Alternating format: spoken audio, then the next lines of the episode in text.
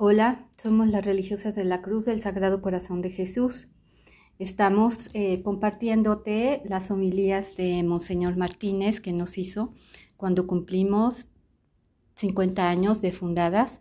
En este próximo año 2022 vamos a cumplir 125 años y queremos compartirte eh, lo que Monseñor Martínez nos, nos decía acerca de nuestro carisma. El siguiente tema es ser Jesús. Dice, dice Monseñor Martínez que para hacer la obra de, la, de Jesús hay que hacer, eh, hay que ser Jesús. Para consolarlo a Él y para alcanzar gracias para las almas, hay que hacer la obra de Jesús. Por consiguiente, las religiosas de la cruz que deben realizar esta maravillosa obra tienen que ser Jesús. Tienen que ser una imagen de Jesús si no fueran Jesús, no consolarían a Jesús. Si no fueran Jesús, no derramarían las gracias sobre las almas. Necesitan ser Jesús. Y en verdad, todo hombre predestinado es Jesús. Dice el apóstol San Pablo que los predestinados deben llevar la imagen del Hijo de Dios. Todos los bienaventurados son Jesús, retratos de Jesús, semejanzas de Jesús. Yo pienso que en el cielo, cuando contemplemos a los bienaventurados, por todas partes contemplaremos a Jesús, una galería grandiosa, monumental, en donde aparecen retratos vivientes de Jesucristo. Unos son el retrato de Jesús en su vida oculta, otros el retrato de Jesús en sus trabajos apostólicos, estos más serán la imagen de Jesús que enseña, aquellos la imagen de Jesús que cura, unos la imagen de Jesús que agoniza, otros la imagen de Jesús que renuevan su muerte sobre la cumbre sangrienta del Calvario. Las religiosas de la cruz serán la imagen del Jesús íntimo, del Jesús que agonizó en Getsemaní, del Jesús que se transfiguró en el cenáculo, del Jesús que ama, del Jesús que sufre, del que dio al mundo como suprema manifestación de su amor, la Eucaristía, del que dio al mundo como suprema manifestación de su dolor, su agonía íntima. Por eso la religiosa de la cruz debe sacrificarse, porque no puede realizar su misión si no es Jesús y no puede ser Jesús si no se sacrifica.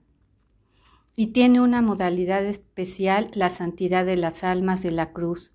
Es una modalidad que las hace copiar, vuelvo a decirlo, al Jesús íntimo, al Jesús que amó en el cenáculo, al Jesús que sufrió en Getsemaní, y en contacto con Jesús y con la cruz espléndida que Él da a las almas que aman y que comprenden sus secretos y sus misterios sobre todo con la luz que Él da a las religiosas de la cruz, para que sepan comprender las riquezas íntimas, las riquezas divinas del dolor.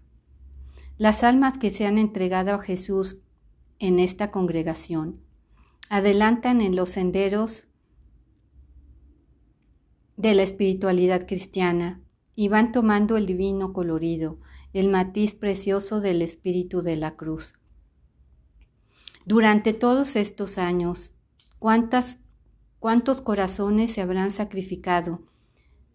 ¿Cuántos corazones se habrán santificado en las casas de la cruz con esa santidad propia?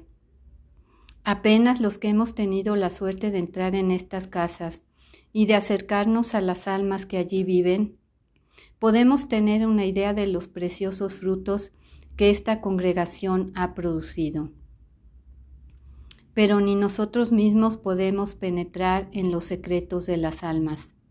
Solo la mirada de Dios sabe cuántas almas se han santificado en esta congregación durante los 50 años por los que venimos a darle gracias a Dios. Cuántas santas ocultas, cuánto amor delicado y dulcísimo, cuántos sacrificios heroicos en su ocultamiento y en su pequeñez Se podrá escribir la historia de muchas congregaciones. La historia de la congregación de las religiosas de la cruz solamente se puede escribir en el cielo, por el dedo de Dios. ¿No es verdad que el don por el que venimos a dar gracias en este día es un don verdaderamente inenarrable? ¿Cómo contar y cómo calcular los consuelos que Jesucristo ha recibido durante 50 años? ¿Cómo hacer la estadística y la apreciación de las gracias que en las casas de la cruz han brotado para las almas? ¿Y cómo señalar siquiera a todas, todas las religiosas que durante estos años han conseguido llegar a una espiritualidad profunda con el matiz propio de la cruz en las casas de la congregación? Verdaderamente es un don inenarrable, pero vislumbrados a través de la sombra del misterio que hay un tesoro que se ha acumulado durante, durante todos estos años en las casas de la cruz. Un tesoro que Jesús contempla complacido, un tesoro que nosotros contemplaremos también en la eternidad. Mientras llega ese día clarísimo en que se descubran todos los misterios, yo los exhorto con las palabras del apóstol San Pablo. Démosle gracias a Dios por su don inenarrable. Bueno, pues ¿qué te ha parecido este segmento? Como las otras veces, te invitamos a que nos compartas tus pensamientos, tus sentimientos qué es lo que te ha dejado estas palabras, qué inquietudes. Compártenos, pregúntanos, escríbenos. Ya sabes que queremos saber tus pensamientos, tus, tus opiniones. Gracias y hasta la próxima. Jesús Salvador de los hombres, sálvalos.